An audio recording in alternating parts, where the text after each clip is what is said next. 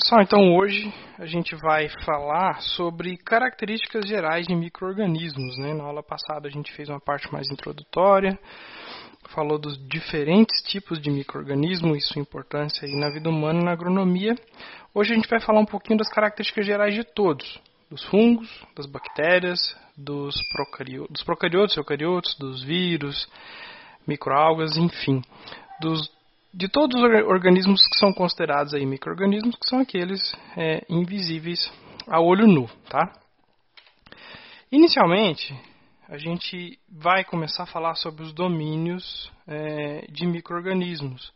Até um tempo atrás, a divisão de organismos vivos no planeta era feita com base naquele esquema do reficofage, lembra? Reino, filo, classe ordem é, família, gênero e espécie. Né? Agora tem uma separação anterior ao reino. Né? Então, alguns organismos que antes eram separados é, direto no reino, agora a gente tem um domínio, que chamamos aí a divisão dos grandes reinos. Temos aí o domínio arqueia, o domínio bactéria e o domínio eucária. Antes, é, as bactérias e as arqueias antes do advento do sequenciamento genético, eram tidos como um tipo de organismo só, do mesmo grupo, né, que era dos procariotos, eram todos bactérias. Visivelmente, eles ap apresentam essa característica né, de serem seres unicelulares, de serem seres mais simples, de não apresentarem procarioto, é, é, carioteca, que é aquela membrana que envolve a, a, o material genético. Né. Então, nessas características, as bactérias e arqueias todas eram separadas, iguais. Mas viram que geneticamente são indivíduos totalmente diferentes. Deixa eu só autorizar a entrada do Túlio aqui para a gente prosseguir.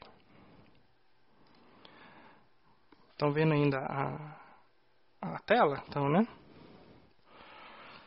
Então, os três grandes domínios, né, onde todos os outros reinos estão incluídos, são esses: o domínio bactéria, o domínio arqueia ou archeia tá? e o domínio dos eucárias.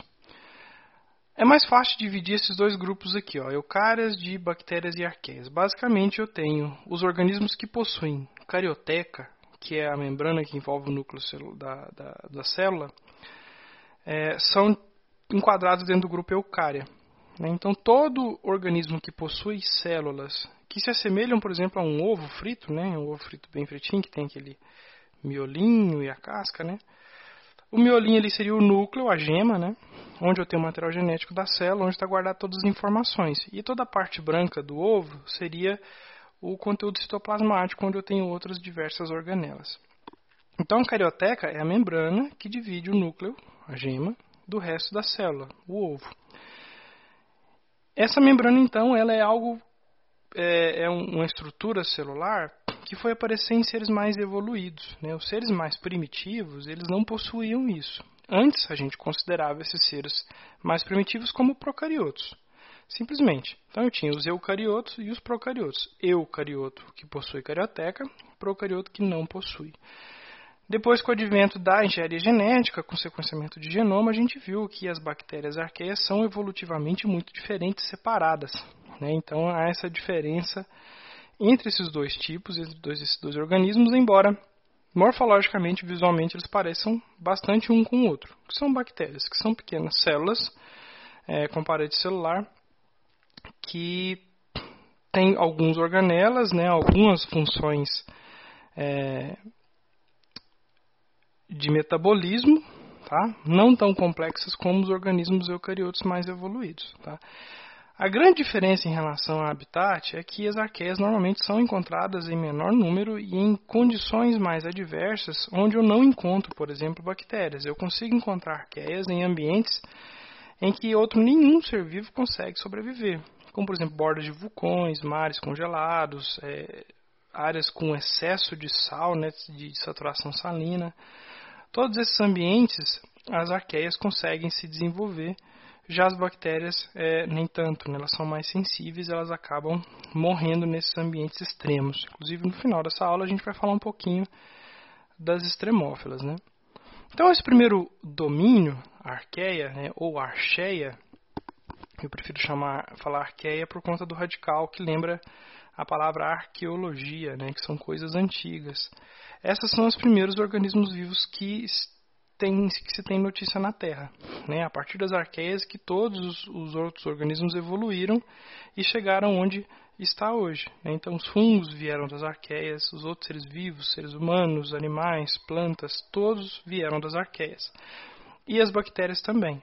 Então são organismos aí procariotos, tá? Em alguns casos eles podem ser também autotróficos, né? eles podem produzir sua própria energia, principalmente é, aqueles que são quimiosintetizantes. É bem parecido com as plantas que fazem fotossíntese, esses organismos conseguem produzir a própria energia através de elementos, é, no caso a redução do enxofre, é, que gera energia e ela consegue sobreviver produzindo a própria energia. Né? As fotossintetizantes precisam da luz e as quimiosintetizantes se utilizam de, de reações de oxirredução do meio. Mas, em resumo, bioquimicamente, elas produzem o próprio alimento, em alguns casos. Né?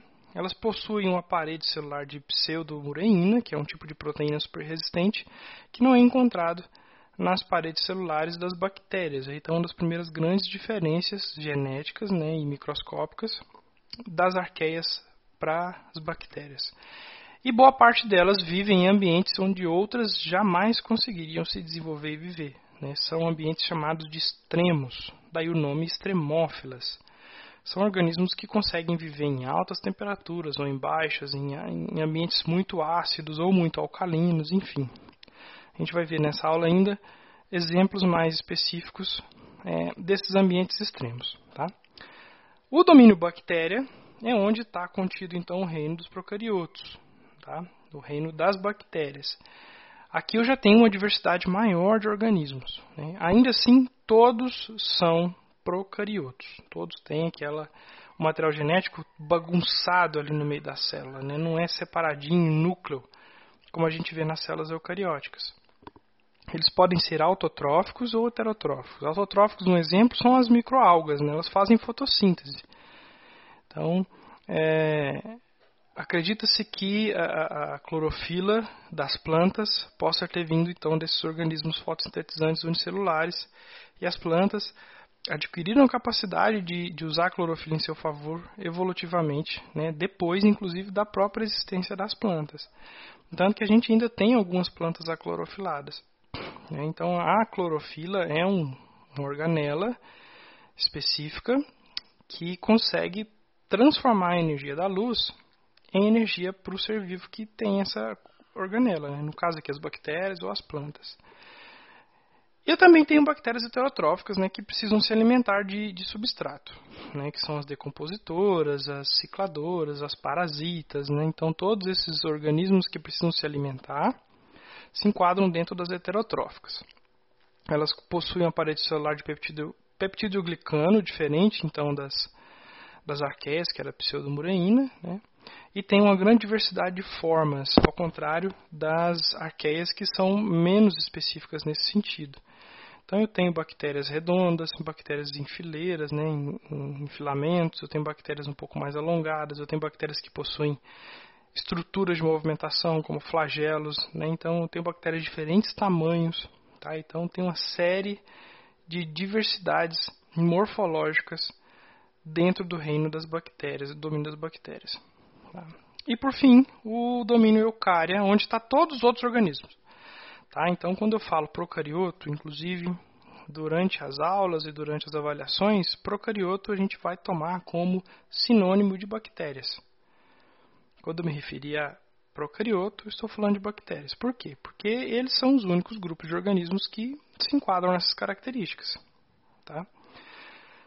Já os eucariotos eu tenho inúmeras, eu preciso ser mais específico, porque nós somos eucariotos, da mesma maneira que fungos são eucariotos, que plantas são eucarióticas, que camarão é procarioto, que insetos são eucariotos, perdão, então, o reino, o domínio eucária, ele é muito mais amplo e diversificado, que exige mais do interlocutor especificidade. Né? Então, quando eu falar eucarioto, eu preciso ser mais específico com o que, que eu estou querendo dizer.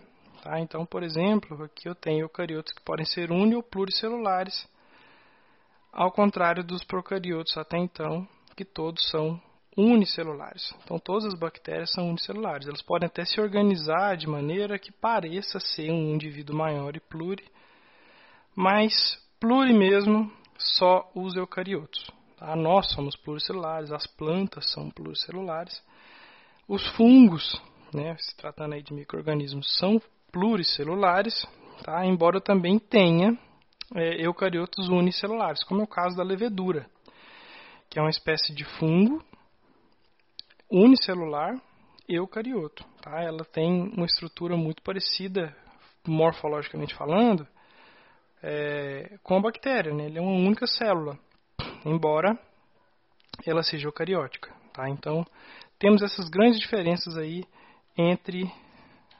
os, os indivíduos. Então, vamos falar de morfologia. Se tiver alguma pergunta, a gente pode ir fazendo ou deixar para o final, como vocês preferirem. Morfologia é o estudo da forma dos organismos. Tá? Então, é o estudo que se dedica a entender e a estudar as interações que remetem à forma desses organismos. Nesse tópico é mais específico, então, é, as bactérias, tá? os procariotos. Porque os eucariotos eles têm uma estrutura morfológica bem mais complexa. Né? Se for pluricelular, então não tem nem como a gente falar. Porque às vezes parte do organismo tem um tipo de célula, parte do organismo tem outro tipo de célula. Por exemplo, as células cerebrais, de, os nossos neurônios, são totalmente diferentes, por exemplo, de células musculares, que são diferentes de células sanguíneas. Né? Então a gente tem uma diversidade de forma que não se aplica é, a, a, essa, a essa disciplina, melhor dizendo. Né? Isso aqui é estudado mais em microbiologia médica é, mas tratando então de organismos microscópicos, os que possuem a maior diversidade de formatos são as bactérias. Tá? Então, inclusive alguns grupos, gêneros, têm o nome é, bactéria, tem o nome da bactéria baseado em sua forma, como por exemplo aqui a forma dos cocos, ou cocos, né? são bactérias redondinhas. Né? E aí eu tenho estafilococcus, eu tenho streptococcus, né, que são gêneros de bactérias que recebem esse nome justamente por ter esse formato. Né? Bacilos é um outro formato de bactéria. Então, enquanto as cocos são redondinhas, as bacilos são mais alongadas. Tá? Ela parece aí esse, essa pílulazinha, né? É como se eu pegasse essa cocos e desse uma alongada nela. Tá? Também tenho várias bactérias de importância agronômica que são desse formato e acabam recebendo o nome dele. Né? Eu tenho a Bacillus turginiensis, tenho a Bacillus subtilis, né? todas são bactérias de importância agronômica. Bacillus turginiensis é a, a bactéria de onde a gente tirou o gene para fazer as plantas transgênicas BT.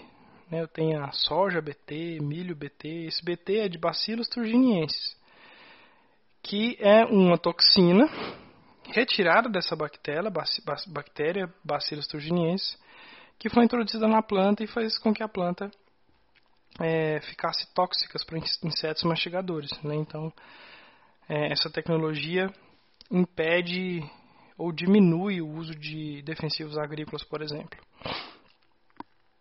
Um terceiro tipo aí é espirilo. Né? Espirilo é como se eu pegasse a bacilo e te desse uma entortadinha nela, parece esse fandangos, né? Também é uma bactéria muito comum. Em, quarto a gente tem espiroqueta, que é essa bactéria mais alongada, tá? Parece um miojo, né?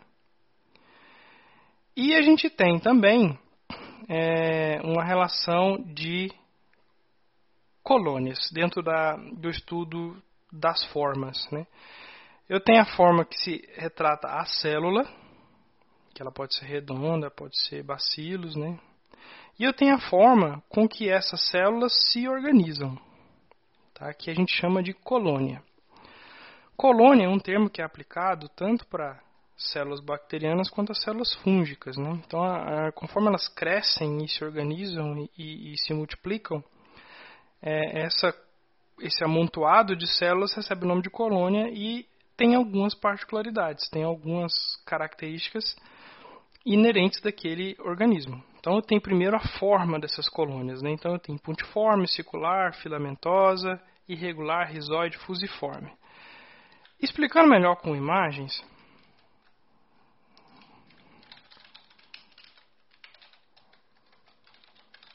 colônias bacterianas, no Google imagens aí para vocês não tem. Isso aqui é o que a gente entende como colônia. Tá? E aí eu tenho uma colônia puntiforme, por exemplo. Como ela cresce em diversos pontos, muito semelhante a essa imagem que a gente está vendo aqui. Tá? Se eu for olhar uma colônia de isolados bacterianos, deixa eu ver uma melhor aqui. Essa aqui, por exemplo, tá bom de ver. Eu tenho essas, essas manchas isoladas, embora essas aqui pareçam ser bastante fúngicas, mas essa aqui, por exemplo, é um, um, isolado bacteriano, é uma colônia bacteriana. De que formato? Circular. Né? Conseguem visualizar isso bem, né? Essa outra aqui, ó, filamentosa, é quando eu estou me referindo mais a fungos ou bactérias filamentosas como as actinomicetos. E aí, elas são normalmente colônias que apresentam essa estrutura que parece um algodãozinho em volta, né? Deixa eu ver se fica melhor de ver a imagem. Deixa eu ampliá-las para vocês aqui, ó. Tá vendo? Ela parece ser mais um algodãozinho, né? Que são esses filamentos. E aí bate com a filamentosa. Irregular é quando a borda dela apresenta essas ondulações. Né? Essa aqui, por exemplo, está um pouco irregular a borda, não está tão redondinha quanto essa. Né? É quando eu tenho é, estruturas meio que crescendo como se fossem raízes em volta ou por fora dessa colônia. Né? E fusiforme é quando ela tem um formato que não é circular. Tá? Em relação ao tamanho, a gente pode dividir também maior que 5 milímetros, de 2 a 5 e 2, né, como grande, média e pequena. Ah, as margens também, né, inteira, ondulada, lobulada, filamentosa e espiral, a gente consegue ver em relação a isso, por exemplo, essa aqui é uma margem espiral. Tá vendo? Eu consigo ver é, camadas formando uma espécie de espiral. Essa aqui é uma margem lobulada, ou lobulada não, ondulada, essa aqui é uma margem lisa, essa aqui é uma margem filamentosa, né? Então todas essas características remetem ao formato da colônia. A gente tem elevação, né? se eu estou vendo a placa aqui deitada e se eu em pé, né? se eu vou e deito ela e vejo como que essa colônia está se comportando, se ela tem as bordas dessa maneira, convexa, crateriforme, papilada, enfim, a gente precisa ver isso mais na prática. É uma das práticas que nós iremos fazer, tá? que seria cultivo e identificação de colônias bacterianas. Tá? E em questão de estrutura, né, se ela é lisa, se ela é granular, filamentosa ou rugosa, seria a respeito dessa superfície aqui em cima. Tá? Então, as colônias bacterianas, elas apresentam essas características. Outras colônias que a gente só consegue ver em meio líquido são as filamentosas. Né? Eu preciso ver esses pequenos fiapinhos crescendo é muito comum em microalgas, né? então a gente vê é, aquele lodinho que dá no, no, na sarjeta, né? aquela melequinha verde, aquilo são bactérias, bactérias fotossintetizantes. Ao observar de longe, a gente tem a impressão de que aquilo é tipo uma plantinha. Por quê? Porque ela é um organismo unicelular, mas está tão formada em colônia que ela parece ser um organismo pluricelular, parece ser maior do que de fato é.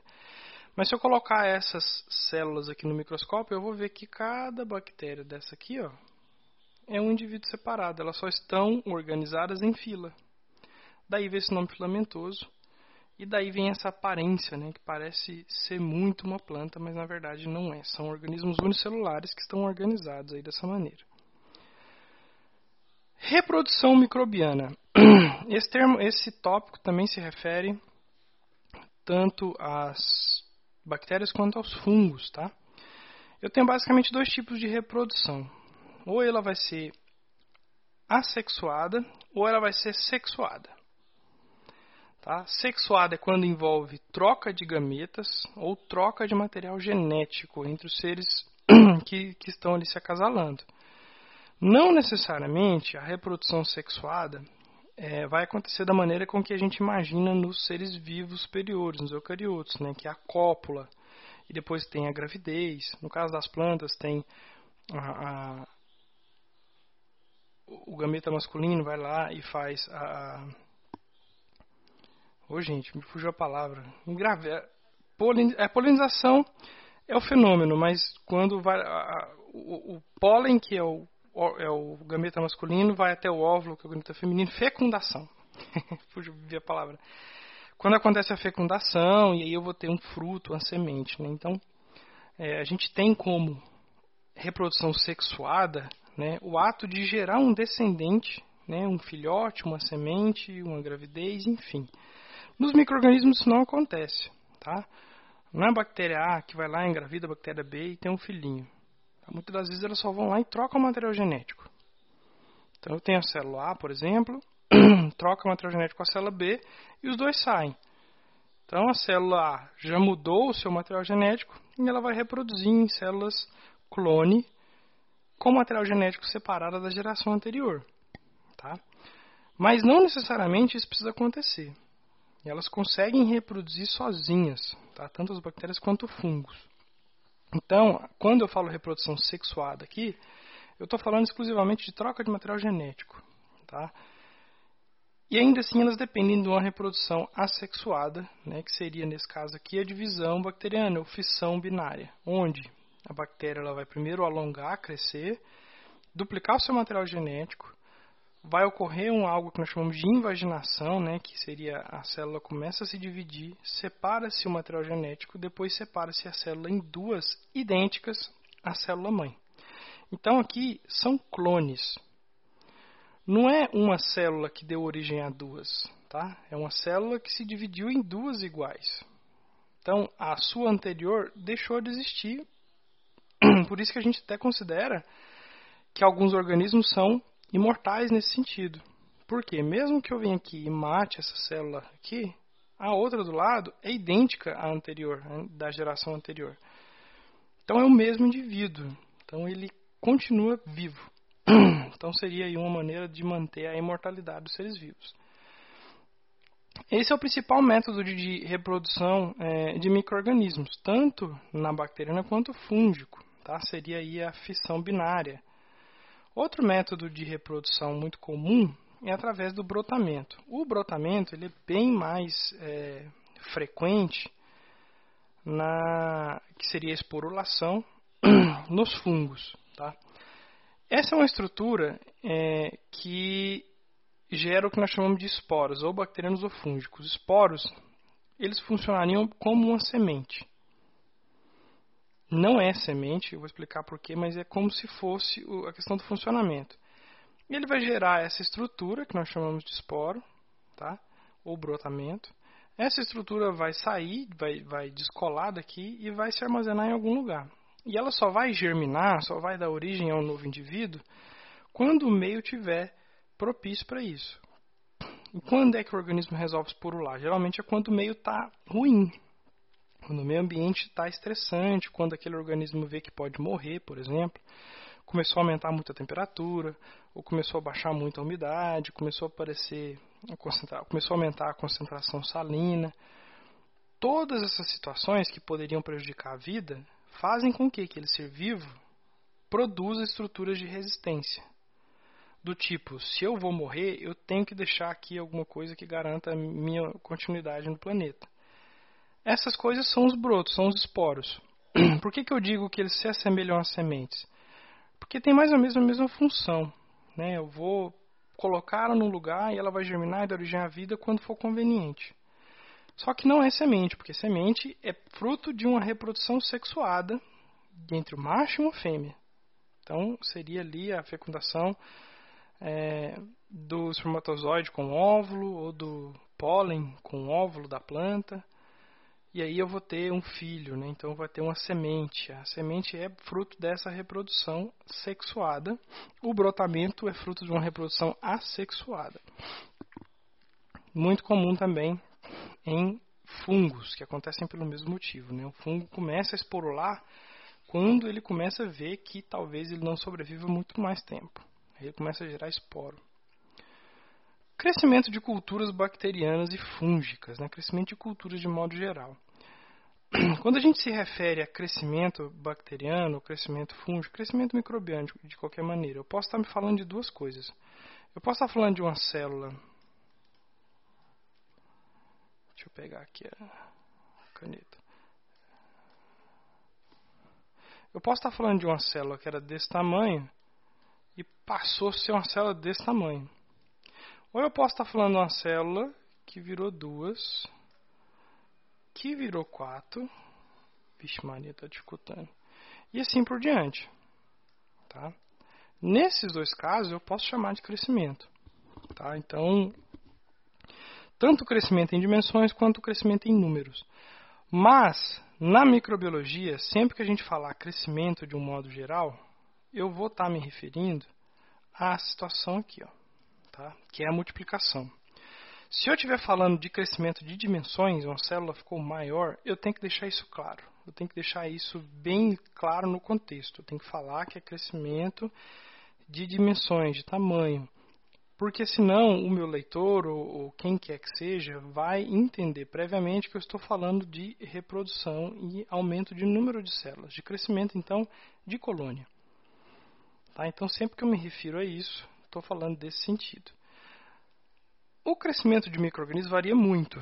Tá? Eu tenho organismos super rápidos, a bactéria, por exemplo, consegue multiplicar a cada 10, 5, Escherichia coli, 20 minutos ela consegue virar duas, duas vira quatro, quatro vira oito, e aí vira aquela progressão geométrica. Tá? Eu tenho organismos super lentos, que demoram meses, anos para se multiplicar. Tá? Então, isso varia bastante da espécie de cada um e da virulência dela. Tá? Então, se tratando de bactérias, em média, a gente fazer um preparo em placa de, de cultura, em placa de Petri com meio de cultura, cinco dias é o suficiente para eu conseguir estudar uma bactéria fungos, sete dias. Tá? Então, eles têm um crescimento um pouco parecido, bactéria um pouquinho mais rápido, mas de modo geral, com uma semana eu já consigo ver o resultado de, de, de por exemplo, de um crescimento bacteriano em laboratório. Tá? A gente consegue ver isso também em casa. Né? Experimentem deixar na geladeira mesmo, uma semana, aquela massa de tomate aberta. Vocês vão ver lá no outro dia que está tomada, né, ou por um mofo ou por uma meleca mal cheirosa, o que, que é aquilo? Aquilo são micro-organismos que aproveitaram daquele meio para crescer. Tá? Por isso que a gente chama aquilo de meio de cultura, né, um meio de cultivo de bactérias e fungos. Que a gente também vai ter uma aula específica para esses meios, que cada um tem uma finalidade e tem uma aplicabilidade. Tá? Aqui nessa figura tá bom de ver também as bordas, né? Tem aqui a filamentosa, meios circulares, espia... bordas circulares, espirais, né? E vamos falar de respiração microbiana. Nesse caso, gente, a gente consegue dividir esses organismos de acordo com a demanda também de, de oxigênio, tá? Quando a gente fala respiração, respiração é um fenômeno celular, né, que faz a queima do oxigênio para a produção de ATP, de energia. Então, a principal e mais eficiente rota de produção de energia é a respiração. Então, quando a gente fala que a respiração ela é fundamental para o movimento, para o movimento muscular, tudo isso é porque as células do nosso corpo precisam de energia, energia essa que vem da respiração. Tá? a gente precisa de substrato também, né, que vem da alimentação. Mas sem respirar a gente não consegue produzir energia. É a única maneira de produzir energia? Não.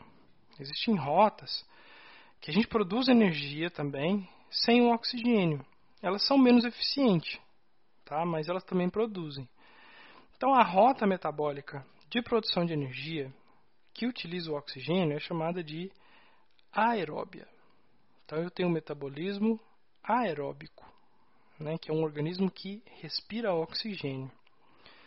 Eu tenho rotas metabólicas que não se utilizam de oxigênio, que a gente chama de rotas anaeróbicas, ou metabolismos anaeróbicos. São aqueles que não usam oxigênio. Usam o quê? Usam outros métodos, também chamados de fermentação, por exemplo. E os micro-organismos conseguem, às vezes, caminhar por essas duas rotas. Eu tenho organismos que conseguem tanto respirar oxigênio quanto fazer fermentação. Eu tenho organismos que são é, estritamente é, aeróbicos, eu tenho organismos que não podem com oxigênio, eles morrem na presença de oxigênio, então eles são anaeróbicos. E aí a gente separa então nossos organismos com base em sua respiração através desses grupos. Eu tenho os aeróbios restritos ou obrigatórios, ou seja, aqueles que obrigatoriamente precisam de oxigênio, senão morrem. E eu tenho os anaeróbios obrigatórios, que são aqueles que não podem ter oxigênio se não morrem. Então, um precisa e o outro não precisa. Aliás, é o contrário, o oxigênio é venenoso para eles. Então, os aeróbios obrigatórios precisam de oxigênio e os anaeróbios obrigatórios morrem na presença do, do oxigênio. Eu tenho organismos versáteis, né, que conseguem tanto respirar oxigênio quanto não respirar. Eles vivem bem em locais que têm oxigênio, mas se eu tirar o oxigênio deles, eles continuam vivendo, fazendo fermentação. São os anaeróbios facultativos. Então eles podem escolher se vão pegar a rota aeróbica ou a rota anaeróbica. Né? Eu tenho os anaeróbios aerotolerantes, ou seja, são aqueles que não respiram oxigênio, mas conseguem sobreviver na presença dele. E eu tenho as microaerófilas, que é a situação mais complicada, que são aqueles organismos que precisam de pouquíssimo oxigênio. Se tiver muito, morre, se tiver nenhum, morre também. Então eu preciso de pouquíssimo. Se tratando aí do, dos organismos que não respiram ar, eu posso chamá-los de é, fermentadores. Tá? Eles produzem energia através de um mecanismo bioquímico chamado fermentação. E eu tenho basicamente três tipos de fermentação: fermentação lática, alcoólica e acética. A respiração aeróbica, ela tem um subproduto, que é o CO2. E o ser humano ele vai ingerir, por exemplo, nós somos aeróbios. A gente inspira oxigênio, os nossos pulmões, através do sangue, os alvéolos fazem a troca, na célula o oxigênio é metabolizado e a célula libera CO2. Esse CO2 volta no sangue e a gente libera ele na expiração. Então a gente inspira oxigênio e libera CO2. A principal rota, a principal subproduto da respiração é o CO2. No caso da fermentação, eu tenho uma rota diferente de produção de energia que também acaba trazendo subprodutos é, diferentes. Né? Na fermentação lática, eu tenho a liberação de ácido lático, muito comum, por exemplo, em laticínios, né? queijo, iogurte, as bactérias que transformam o leite em queijo têm essa rota fermentativa. Tá? Eu tenho outra fermentação também muito conhecida que é alcoólica. Nesse caso, o indivíduo, a bactéria ou fungo, na verdade o fungo, a levedura, né, se alimenta e acaba liberando energia e álcool e CO2. Então, quando, por exemplo, ela se alimenta de açúcares principalmente. Então, quando eu faço lá um suco de uva e coloco levedura, o que, que a levedura vai fazer? Vai se alimentar do açúcar do, do suco de uva, da frutose, por exemplo, e vai liberar CO2 e álcool. Quando eu vou fazer cerveja, né, eu faço lá um mosto de, de uma, uma, uma, fervura de grãos que acaba liberando um açúcar que a gente chama de maltose. Tudo termina com ose e açúcar. A levedura vai lá e come a maltose, e libera CO2 e álcool. Por isso que a cerveja é alcoólica e tem gás. Né? O gás da cerveja é produzida pelas leveduras. Tá? Então a fermentação alcoólica necessariamente vai ter esses dois subprodutos. A gente utiliza bastante isso aqui na vida humana, né? até para panificações. Né? Quando eu faço aquele fermento biológico, nada mais é do que uma levedura que eu coloco no pão, na massa do pão, que ela vai se alimentar do amido e dos açúcares da massa e vai liberar álcool e CO2. Por isso que o pão cresce, porque a, as leveduras estão produzindo gases e o pão está crescendo. Ah, professor, e o álcool? O álcool, quando a gente coloca ele no forno, é, ele é muito mais volátil que a água, por exemplo, ele evapora. Né? Então, por isso que a gente não tem álcool no pão. É o primeiro no pão de, de, com, com, que foi assado corretamente. Né? Pão cru posso até encontrar.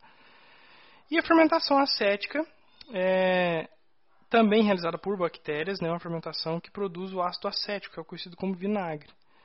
Então, por exemplo, se eu pego um suco de uva e coloco levedura, meu produto final vai ser o vinho. Se eu coloco bactérias do, do, do, da rota acética, eu vou ter o vinagre. Então, com o mesmo produto, mudando ali é, o organismo que vai estar atuando, eu vou ter diferentes é, é, resultados. Tá? Então, essas aqui são rotas metabólicas aí de produção de energia que não só a aeróbica. Então, na classificação, né, só dando alguns exemplos aeróbicos obrigatórios, aqui eu tenho Mycobacterium tuberculosis, é a bactéria que causa a tuberculose, uma das, né, que a tuberculose é uma doença que pode ser causada por mais de um organismo. E ela é aeróbica obrigatória, né? Tá aí um excelente lugar para ela morar, que é nosso pulmão. Então, sem oxigênio, ela não vive.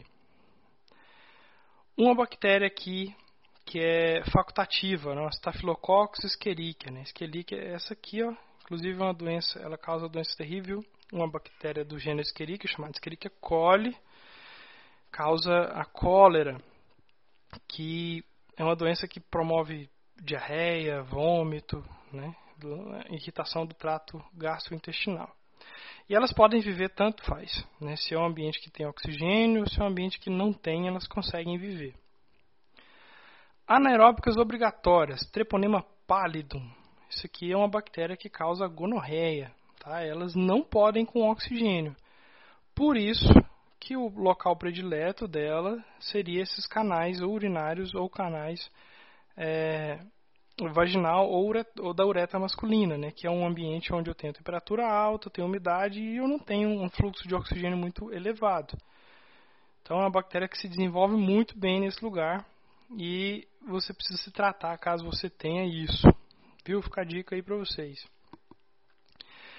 Anaeróbica aerotolerante são aquelas que é, crescem sem oxigênio, mas se tiver também elas continuam bem. Né? Não, é, não é o caso das anaeróbicas obrigatórias, que morrem na presença do oxigênio. E as microaerófilas, que é aquela situação mais complicada, tem a bactéria gênero Neisseria, que elas crescem só com uma presença muito pequena de oxigênio. Então esses tubinhos aqui, que pode cair na prova, com certeza vai cair na prova, posso fazer tipo um, um né? Tipo assim, eu boto aqui um, dois, três, o quatro e o cinco. E esse aqui eu deixo lá para marcar, para vocês colocar, tipo assim, né, o que, que é cada um. Aqui a gente consegue inferir isso pela própria presença do, do, dos organismos. Esses pontinhos pretos aqui são os, os organismos e esse tubo aqui é o meio. Então, no lugar onde todos os organismos ficam perto do ar, eu tenho aeróbicos obrigatórios ou estritos. Num tubo onde todos os organismos estão longe do ar, eu tenho os anaeróbicos estritos ou obrigatórios. Um é aeróbico obrigatório, o outro é anaeróbico obrigatório. Num tubo onde eles vivem em todo lugar, tá? mas também vivem aqui mais ó, próximo da superfície, eu tenho aquele anaeróbico facultativo, ou seja, ele vive sem ar, mas também vive com ar. Eu tenho o microaerófilo, que é aquele que vive na presença muito pouca de ar. Ele precisa de pouquíssimo ar. Né? Então, seria aqueles que estão mais na superfície, mas nem tanto. E os aerotolerantes são aqueles que vivem em todo lugar. Eles toleram oxigênio, mas na verdade eles não são aeróbicos. Tá? Eles não fazem, eles não utilizam oxigênio, mas eles não morrem na presença dele. Então, eles vivem em qualquer lugar mas também não se concentram aqui na, na superfície como se estivessem se alimentando do oxigênio. Então esses, esses tubinhos aqui explicam muito bem qualquer um dos, dos, dos comportamentos. Parece que tem perguntas, deixa eu ver aqui. Chat. Não. Só sim sim. Pessoal, alguma dúvida por enquanto? Vamos seguindo então. Locomoção microbiana, né? São a maneira com que esses indivíduos se locomovem. Isso aqui é mais específico das bactérias, tá, gente? Fungos não possuem estruturas é, que o ajudem a se locomover nos meios. Então, é algo mais comum nas bactérias, nem todas, tá? Só aquelas que possuem organelas de movimentação, que são chamadas de flagelo. São pequenos cílios, né, esses cabelinhos que eu tenho aqui em volta da, da bactéria, que se movimentam e vão ajudar essa bactéria a se locomover. Se movimentam como? Imagine, gente, que esses cílios, eles são tipo um rabinho de porco. Ele é enroladinho assim, ó, tá? E ele não balança igual uma cauda de peixe. Ele gira igual uma broca. Quando ele gira num sentido, a bactéria vai num sentido. Quando ele gira no outro, ela volta. Tá? Então a bactéria não tem aquele sentido de frente. Não é uma bactéria, ah, está indo para frente ou está indo para trás. Não, ela é uma célula que não tem nem frente nem trás. Então, é, não tem como falar que ela tem para frente ou ela está dando ré, enfim. O sentido que ela se movimenta é baseado na rotação é, desse flagelo, tá? Que são os reversíveis e os unidirecionais só se movimentam num sentido e a bactéria, se quiser, ela tem que virar para ir para outro lado, né? Eu posso ter bactérias com um único flagelo, flagelo, né? Flagelo. E eu posso ter bactérias com mais de um, e bactérias com vários. Né? Posso ter bactérias que têm flagelo só de um lado, que a gente chama de lofotríquia, ou bactérias que têm flagelo de todos os lados, como esse caso aqui. Tá? Então, os flagelos servem para a movimentação desses organismos. Existe outro tipo de movimentação mais rústica, menos evoluída, que é o chamado de movimentação é, por movimentação ameboide. Né? Estão vendo esse GIF aqui? Ó? O que, que a bactéria faz? A bactéria ela desloca todo o seu conteúdo celular para um lado e aí ela acaba se movimentando desse jeito. Imagine um balão cheio d'água. Né? Aí a bactéria consegue controlar a água dentro dela, né? como um balão. Então ela aperta de um lado, a água vai para o outro, e aí assim ela vai se movimentando bem devagar. Tá? É, ela também pode usar isso aqui para se alimentar, né? para fagocitar alimento. Né? Ela vai, cobre o alimento e acaba colocando para dentro da célula e digerindo. Então, essa é a motilidade aí, ou mobilidade por deslizamento. Habitat microbiano, a gente vai falar agora dos locais onde as bactérias e fungos vivem e como a gente pode classificá-los de acordo com esses locais. Eu tenho, gente, bactérias e fungos que vivem em todos os tipos de lugar do planeta. Tá? Todos os tipos de lugar do planeta eu vou encontrar bactérias e fungos, né? bactérias mais ainda. Mas eu tenho locais muito específicos onde boa parte deles não conseguem viver né, que a gente chama de ambientes extremos ou extremófilos. Esses ambientes é, acabam selecionando organismos adaptados. Tá? E aí eu tenho ambientes de alta temperatura, de baixa, de pH alto, pH baixo, de alta pressão, de sal.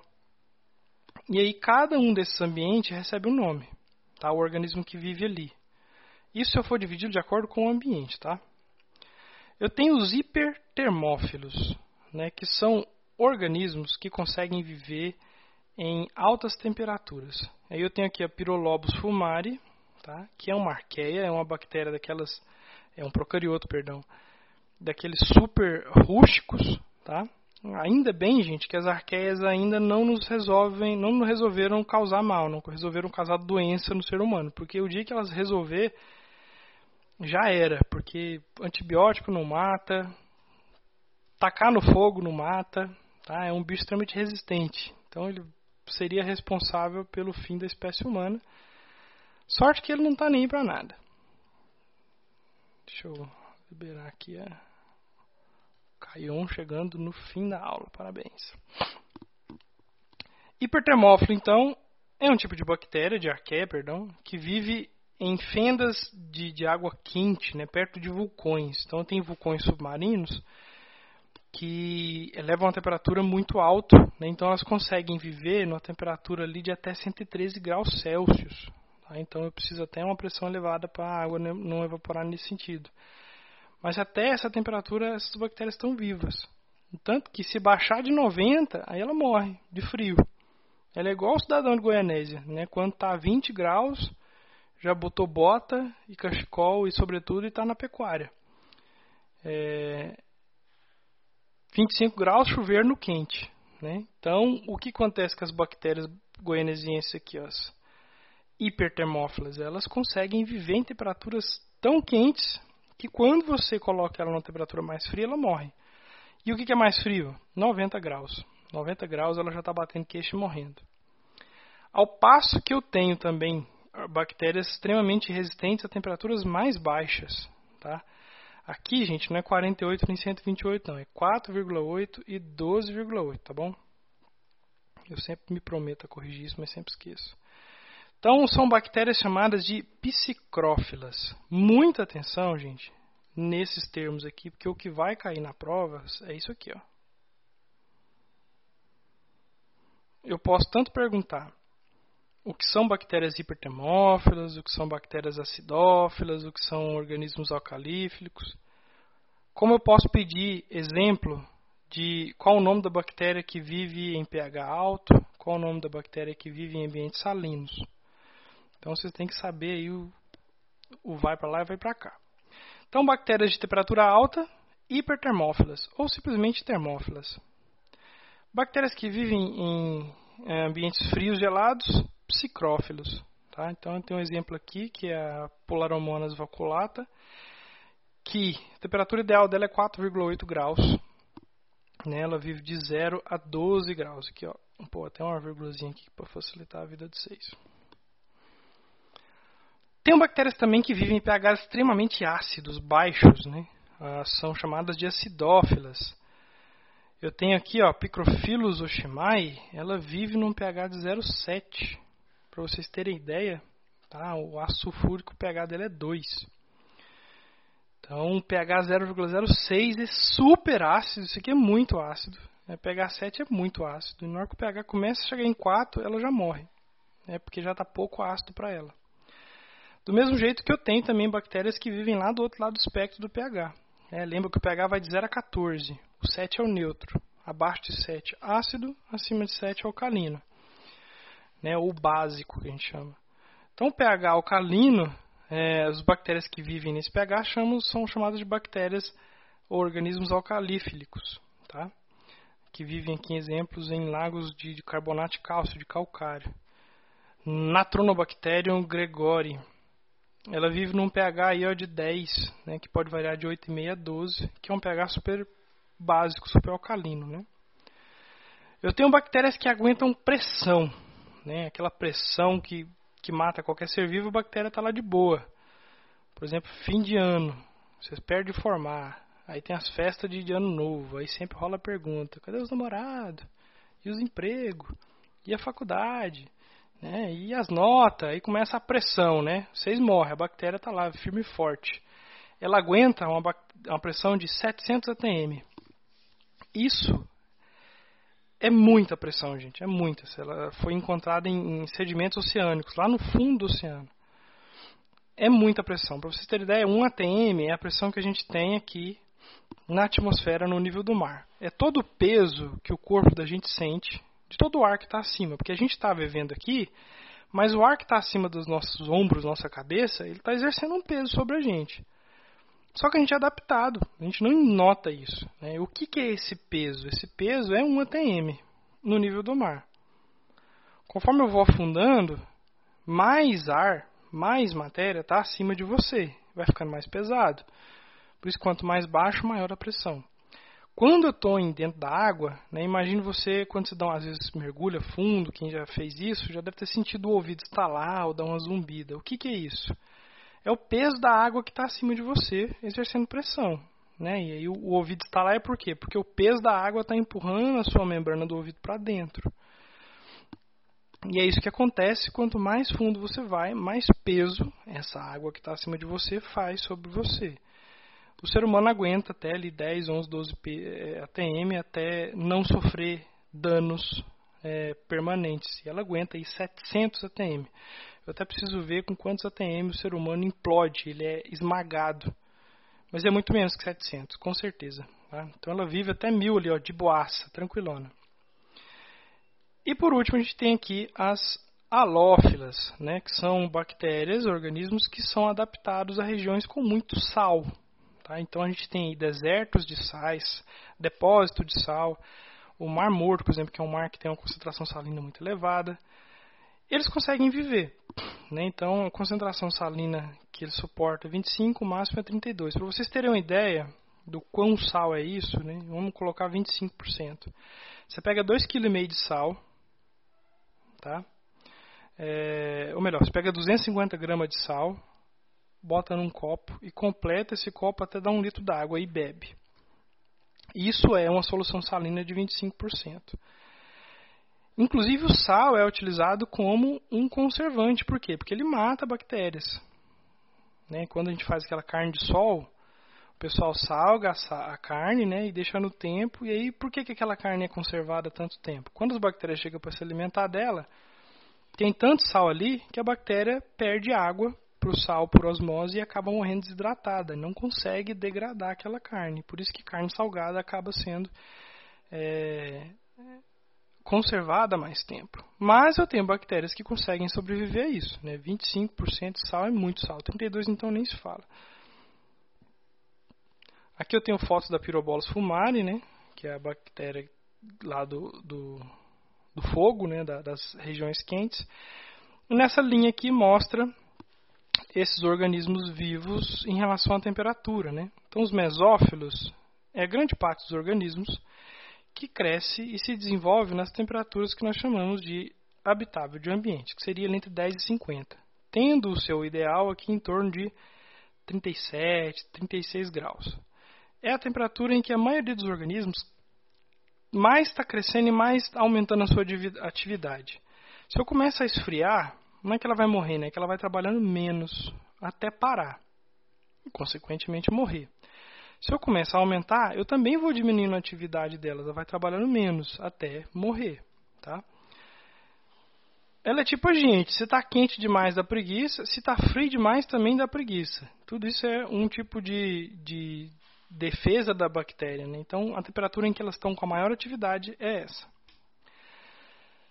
Mais frio, então, eu tenho os psicrófitos, psicotróficos e os psicrófilos. Né? E sempre tem um pico aqui ó, na zona do máximo. Deixa eu apagar, que eu estou fazendo anarquia aqui já.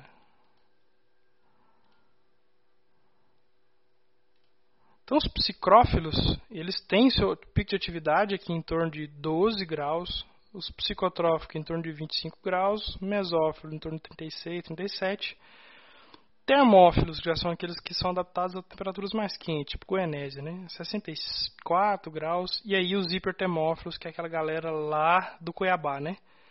Que aguenta até 110 graus ali sem morrer. Então, são indivíduos extremamente adaptados a essas condições. Isso aqui é só um resumo do que a gente viu lá naquele slide, né? E é isso. Alguma dúvida, gente? Alguma colocação?